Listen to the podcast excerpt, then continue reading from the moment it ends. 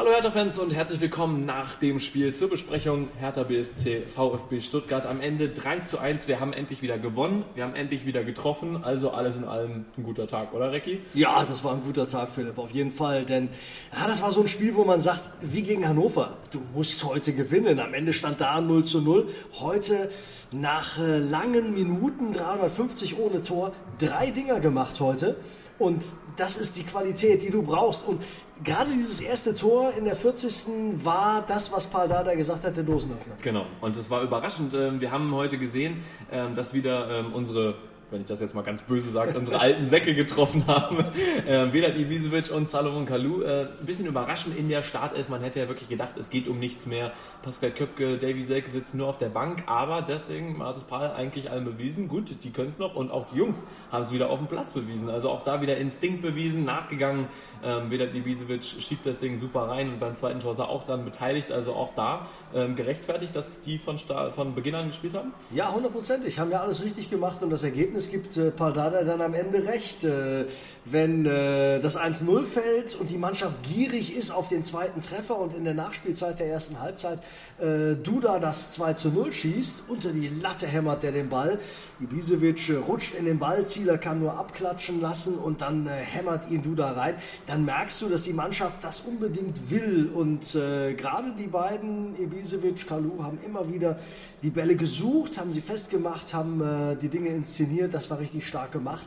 Ähm, und so hatte man beim 2-0 schon ein gutes Gefühl und mit dem 3-0 ein Sahnestückchen von Javairo Del Rosun, die Vorbereitung das war klasse, oder? Ja, absolut. Das war genial. Gerade eingewechselt worden. Wir haben schon gesagt, nachdem Matthew Leckie ja umgeknickt war, da ganz unglücklich. Ähm, an dieser Stelle nochmal natürlich unsere Genesungswünsche, dass das möglichst schnell ähm, wieder in Ordnung geht, dass er da wieder fit ist, unser Australier. Aber Jafaro mit dem zweiten Ballkontakt da die Vorlage gemacht, war unglaublich. Ähm, wir schauen natürlich nie nur aufs Ergebnis, weil im Endeffekt geht es für uns um nichts mehr.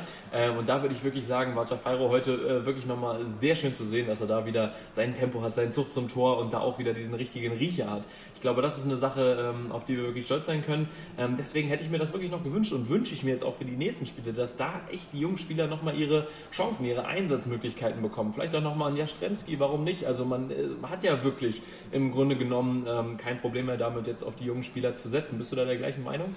Ein junger Spieler wird auf jeden Fall wahrscheinlich nächste Woche kommen. Brüne Jahrstein sieht so aus, als würde er nächste Woche operiert. Dennis Marsch sitzt auf der Bank. Noch ist Thomas Kraft angeschlagen. Könnte sein, dass der zu seinem Bundesliga-Debüt kommt. Ja, junge Spieler einbauen, finde ich völlig richtig, aber andererseits äh, will Paldada das Ding mit ganz großer Ernsthaftigkeit zu Ende bringen. Und dadurch die Mannschaft zu sehr wechseln, ist auch nicht sein Ding. Der will die beste Elf auf den Platz bringen und wenn er sagt, Salah und Vedat sind die, die ich jetzt brauche, dann wird er die auch bringen. Völlig egal, ob es um was geht oder nicht. Nächste Woche in Augsburg sind wir aber da schon mit Sicherheit wieder ein bisschen schlauer. Genau, da sehen wir dann Julian Schieber wieder, auch einen ehemaligen Hertaner.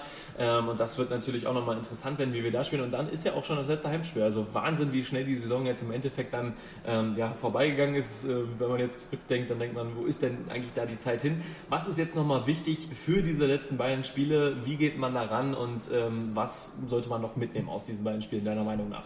Ja, endlich wieder gewonnen. Das ist natürlich wirklich unglaublich wichtig. Dieser Gegentreffer von Mario Gomez heute war ein bisschen ärgerlich, weil dreimal in Folge zu Null spielen wäre noch ein bisschen besser gewesen. Mhm. Aber äh, ein ganz klarer und souveräner Erfolg in Augsburg geht mit Sicherheit auch was. Und die Mannschaft wird äh, zeigen wollen, dass sie es eigentlich alles viel besser kann, als sie es äh, zu Beginn der Rückrunde vor allen Dingen gespielt hat.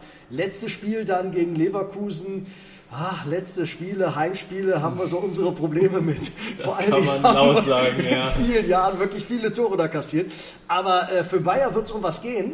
Für uns nicht und vielleicht macht es der Elf Spaß, ihnen das Ding zu versauen. Letztes Spiel dann von Paul. Mhm das wird auch die Mannschaft so ein bisschen noch anstacheln und natürlich der Abschied von Fabian Lustenberger. Also das letzte Spiel, ich weiß nicht, wenn ihr noch keine Karten habt, ihr müsst euch welche kaufen. Unbedingt holen, Recki hat vollkommen recht. Ähm, genau, da ist noch ein bisschen Zeit hin, deswegen ähm, habt ihr dann noch Zeit, euch die Tickets zu holen, aber auf jeden Fall mit dabei sein. Beim letzten Spiel der Saison wird sicherlich auch schönes Wetter, besser als heute. Heute war es sehr wenig, sehr kalt.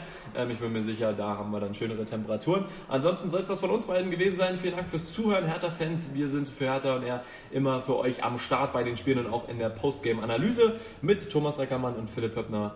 Wir sagen Tschüss, bis zum nächsten Mal. Hau he. Hertha BSC.